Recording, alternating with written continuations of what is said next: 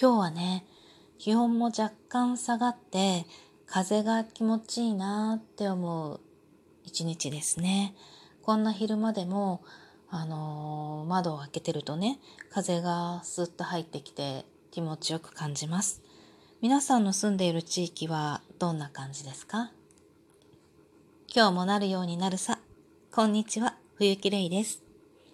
今日はあのー、何喋ろうかなと思いながらお題ガチャをね、このガチャガチャ回してたんですよ。そしたら、人はどうやって生まれるのって子供に聞かれたら何て答えるっていう質問があって、あ、これにちょっと答えてみようかなと思いました。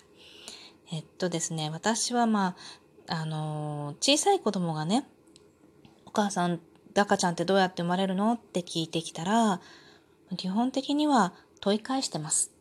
あの、コウノトリが生まれると、コウノトリが運んでくるよとか、まあ、そういうことを私は言ったことがなくって、子供に対して、あの、誠実にそういう意味ではね、向き合いたいなっていつも思っていて、ただ、あの、真実をね、事実を、その時期をたがえて伝えることはちょっと教育上良くないんじゃないかなとはやっぱり思うので、小学生の、うん、中学年ぐらいまでは、聞かれたらいつも「えー、どうやって生まれてきたの?」って「あなたが生まれてきたんでしょ？どうやって生まれてきたの?」って問い返してます。大体あの誰でも子供を子供だけじゃなくっても人間ってみんなそうだと思うんだけれども質問をした時には絶対答えが返ってくるっていう前提を想像してるんですよね。で、その答えが意に沿うか沿わないかは別にあの、考えてはいないと思うんだけれども、基本的に問いには答えが返ってくるっていう先入観があるんですよ。だから、えっと、問われた時に問い返すと一瞬ハッとなるっていうか、少し、あの、びっくりするというか、で、え？っていう風になっちゃうんですよね。で、あのー、まあ、そこから、えー、どうやって生まれたんだろうって考えたりとか、いつの間にか自分が特にね、子供はね、いつの間にか自分が問いかけたことを忘れてるのかなんかちょっとわかんないけれども、私が問い直したことに対して一生懸命答えようと考え出すんですよ。で、あの、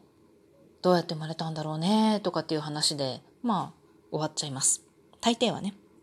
で、あの、お腹どう思う？って聞くと、大体、あの、お腹からパカって生まれてきたって言って、そうなんだ、そうかもしれないね、とかって言ったりはするんですけれども、あの、お腹が どういう風にして割れるんだろうというか、おへそがね、結構、あの、ネックみたいで、このおへそから生まれてくるっていう、まあ、あの、穴を知らないんですよね、子供はね。だから、おへそが穴だと思っていて、そのそこがこう開いて、そこが穴となってこう穴から出てくるみたいな、そういうことを言いますね。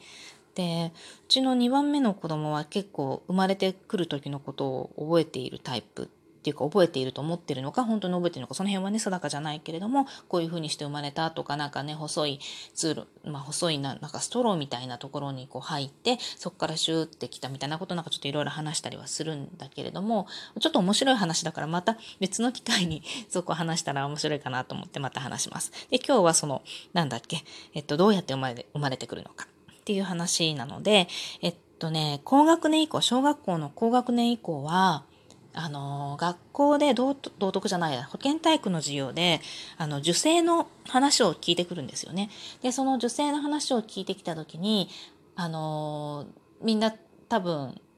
記憶にあると思うんだけど保健体育の授業で見るその受精の映像ってもう精子と精子がこうパーって泳いで入ってくるところから始まる。でそっから始まってで卵子にピュンって一匹だけがピュンって入るっていうそういう映像を見たと思うんだけれどもそれを見て聞いてくるのが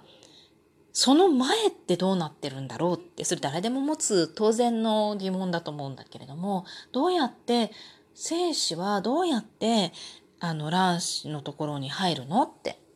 自分の要はね子宮の中に入ってくるのっていう質問が出てくるんだよね。それはね考えてもらいます。でえっとさあどうやって入ると思うっていろんな勉強したようによく考えてみてって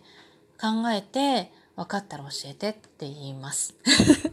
であのはぐらかしっちゃはぐらかしなんだけれどもすごく真剣にねすごく真剣に話をする。話相手のその学んできたことをすごく真剣に聞いて、へえへえって真剣に聞いて、で、これ結構有効なのが、普段から、えっと、意外に知らないということを子供に植え付けておくんですよ、自分が。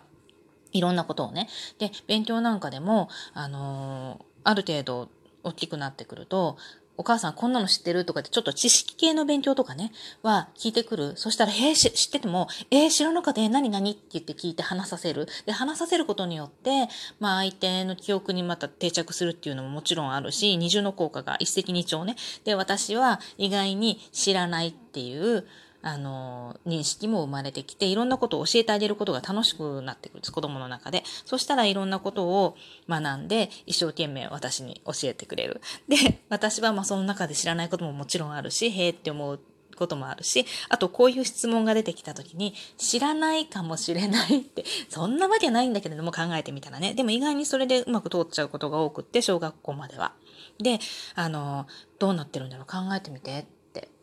っていうふうに言います。で、まあ、本人が考えてるかどうかわからないけれども、あの、まあね、すごく精神的にね、まあ、生と成熟してる子っていうのはちょっとうちは違う、ちょっとそういうタイプの子ではないから、そういう子に対してはどうなんだろうなって思うんだけれども、えっとね、あと中学生以降になったら、きまともに聞いてこないか、まともに聞いてくるか結構二手に分かれるかなと思っていて、で、中学生になって聞いてきた場合、うちの子も聞いてきたけれども、うちはね、結構上の子が幼いタイプなので、まだそういう話をガツンとできる感じじゃないんだよね。で、あの、聞いてきたら、中学生はも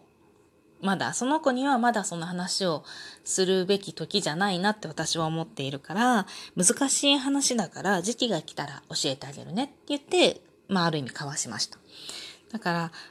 うん、なんだろうね、その話って、でもその時期が来たら私はちゃんと話をしようと思っていて、はぐらかすっていう、ある、まあ、なんだろう、向き合わずにはぐらかすことは絶対したくないなって、どんな、どんな質問でもね、って思っているかな。で、その、実はね、うちは、あの、うちの、うちにはね、あの、セックスを表現した絵本っていうのがあるね。で、今ちょっと本棚の奥にしまってて、今ここにないんだけれども、タイトルはね、忘れちゃって どうしようって感じで。その、まあでも探すとあるある。そのセックスを表現した絵本、男の人と女の人がね、あの、出てきて、その話を、まずそのあからさまないやらしい感じじゃなくてね、まあ表現した絵本、本当に絵本なの、絵本があって、うちはそれを中学生以降になったら自由に読んでいいよって言っている大人の本棚に入れてある。だから見つけたら読むかもしれないなって読んだらそっと読んでそれでいいんじゃないのかなっていうような話でね。で、なんていうのかな？あのー、本当はね、こういう話って、あのー、まあ、命の大切さを知るという意味で、出産をね、見せるのが一番自然なんじゃないかなって思うんだよね。命の大切さなんてさ、もうどれだけ言葉を尽くしても、なんか絶対伝わるものじゃないと思っていて、の子供がね、生まれるのをね、見ればわかると思う。で、これ誰でも感動する場面だと思うし、あの、人じゃなくてもいいんだよね。ちょっと卵を産む、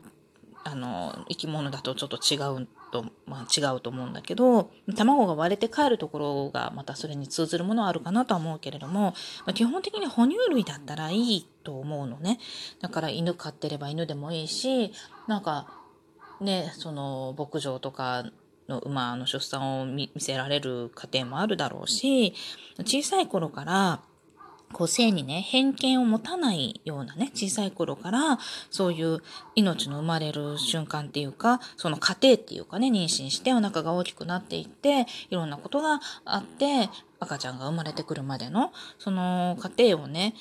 見せるこ、見せてね、で、あなたもそうやって同じように生まれてきたんだよって言ってあげれば、もうそれでこと済む話なんじゃないかなって思うのね。で、なかなかこう今あの自宅あ病院でね産むと子供を立ち会わせるっていうのはもう難しいんだけれども助産院だとかそういうところで産めばこう家族の立ち会いが結構許される、まあ、自宅出産なんかもあるっていうしそういうの、まあ、いろんなねリスクが伴うから一概にそれがおすすめってわけではないけれどもそういう機会もあったらいいのかななんて思ってます。こういうねその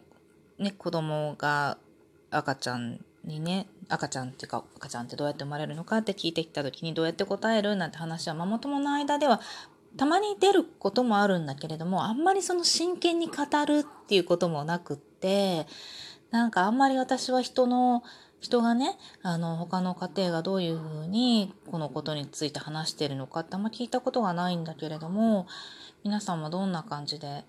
あの伝えてるのかななんてちょっと気になったりもしててもしよかったらツイッターねあの DM 開放してるんでご意見とかお話あれば聞かせていただければ嬉しいです。今日もありがとうございました。